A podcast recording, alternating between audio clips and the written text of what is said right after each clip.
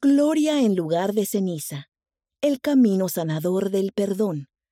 Por la hermana Kristen M. Yi, segunda consejera de la Presidencia General de la Sociedad de Socorro. El libro de Samuel incluye un relato de David, el futuro rey de Israel, y una mujer llamada Abigail. Tras la muerte de Samuel, David y sus hombres huyeron del rey Saúl que deseaba matar a David. Brindaban protección a los rebaños y a los sirvientes de un hombre rico y perverso llamado Nabal. David envió a diez de sus hombres a saludar a Nabal y pedirle los alimentos y suministros que necesitaban. Nabal respondió a la petición de David con desprecio y echó a sus hombres con las manos vacías. Ofendido, David preparó a sus hombres para enfrentarse a Nabal diciendo Él me ha devuelto mal por bien. Un sirviente avisó a Abigail, la esposa de Nabal, sobre lo ocurrido. Abigail se apresuró a reunir los alimentos y suministros necesarios y se fue a interceder. Cuando Abigail, lo encontró, se postró ante David y se inclinó a la tierra y se echó a sus pies y dijo, Señor mío, sobre mí sea el pecado. Ahora pues, Jehová te ha impedido venir a derramar sangre y vengarte por tu propia mano. Y ahora, este presente que tu sierva ha traído a mi Señor, se ha dado a los criados y yo te ruego que perdones a tu sierva en esta ofensa. Y David le dijo a Abigail, Bendito sea Jehová Dios de Israel, que te envió para que hoy me encontrases, y bendito sea tu razonamiento y bendita tú, que me has impedido hoy el ir a derramar sangre y vengarme por mi propia mano. Y recibió David de su mano lo que le había traído, y le dijo, Sube en paz a tu casa, y mira que he escuchado tu voz y te he tenido respeto. Ambos partieron en paz. En este relato, Abigail es símbolo poderoso de Jesucristo. A través de su sacrificio expiatorio, Él puede liberarnos del pecado y del peso de un corazón en conflicto y darnos el sustento que necesitamos. Así como Abigail estaba dispuesta a tomar los pecados de Nabal sobre sí, el Salvador también ha tomado sus pecados sobre sí de forma incomprensible y los pecados de quienes han herido o han sido ofendidos. En Getsemaní en la cruz Él pagó por esos pecados y preparó la manera de sanar un corazón vengativo.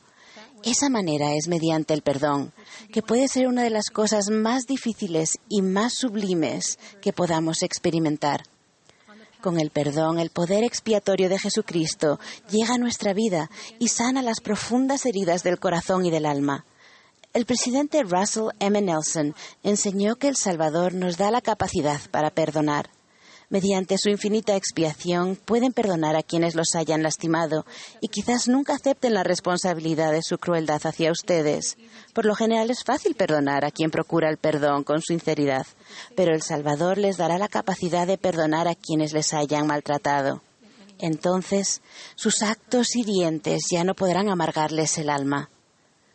La abundante ofrenda de comida y sustento que dio Abigail nos enseña que el Salvador ofrece a quienes han sido lastimados o heridos el sustento y la ayuda que necesitamos para nuestra sanación. No tenemos que enfrentar las consecuencias de las acciones de otras personas, sino que también podemos ser sanados y aliviados del peso de un corazón en conflicto y de cualquier acción que podría acarrear. El Señor ha dicho, yo el Señor perdonaré a quien sea mi voluntad perdonar, mas a vosotros os he requerido perdonar a todos los hombres. El Señor no requiere perdonar por nuestro propio bien, pero no nos pide que lo hagamos sin su ayuda, su amor y su comprensión. Mediante nuestros convenios con el Señor, cada uno puede recibir el poder fortalecedor, la guía y la ayuda que necesitamos tanto para perdonar como para ser perdonados. Ruego que sepan que perdonar a alguien no quiere decir que se pongan en una situación donde les sigan haciendo daño. Podemos esforzarnos por perdonar a alguien y aún así sentir la inspiración de alejarnos de esa persona. Así como Abigail ayudó a David a no tener un corazón turbado y a recibir la ayuda que necesitaba, el Salvador les ayudará de la misma manera. Les ama, les encuentra en el camino y en sus alas traerá sanidad. Desea que sientan paz. He sido testigo del milagro de Cristo que sanó mi corazón en conflicto. Con el permiso de mi padre, les comparto que crecí en un hogar donde no siempre me sentía salvo. En mis años de adolescencia y juventud estaba resentida con mi padre y sentía ira en el corazón por esa herida. Con los años y al esforzarme por hallar paz y sanación, me di cuenta que el mismo Hijo de Dios que había expiado mis pecados es el mismo Redentor que también salvaría a quienes me habían hecho tanto daño. No podía creer la primera verdad sin creer en la segunda. Conforme mi amor por el Salvador ha aumentado, también lo ha hecho mi deseo de reemplazar el dolor y la ira por su bálsamo sanador.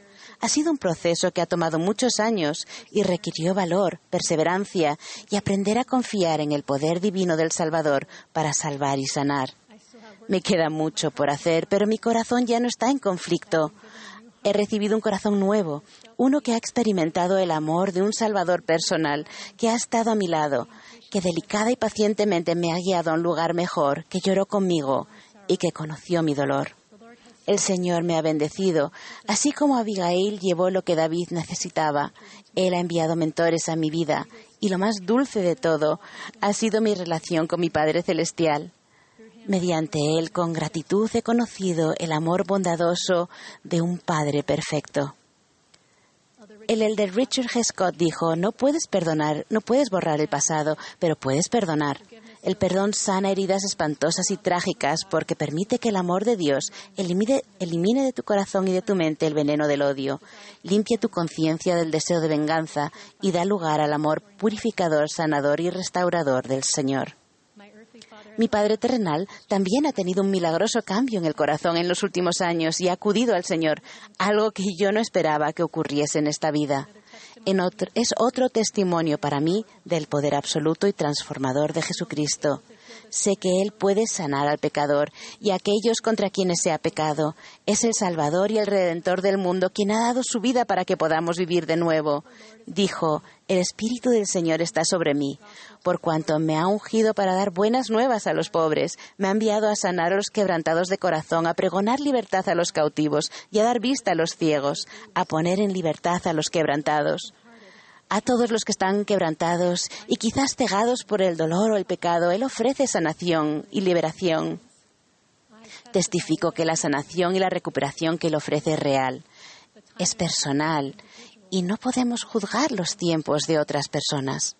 Es importante que tomemos el tiempo necesario para sanar y ser bondadosos con nosotros mismos durante el proceso.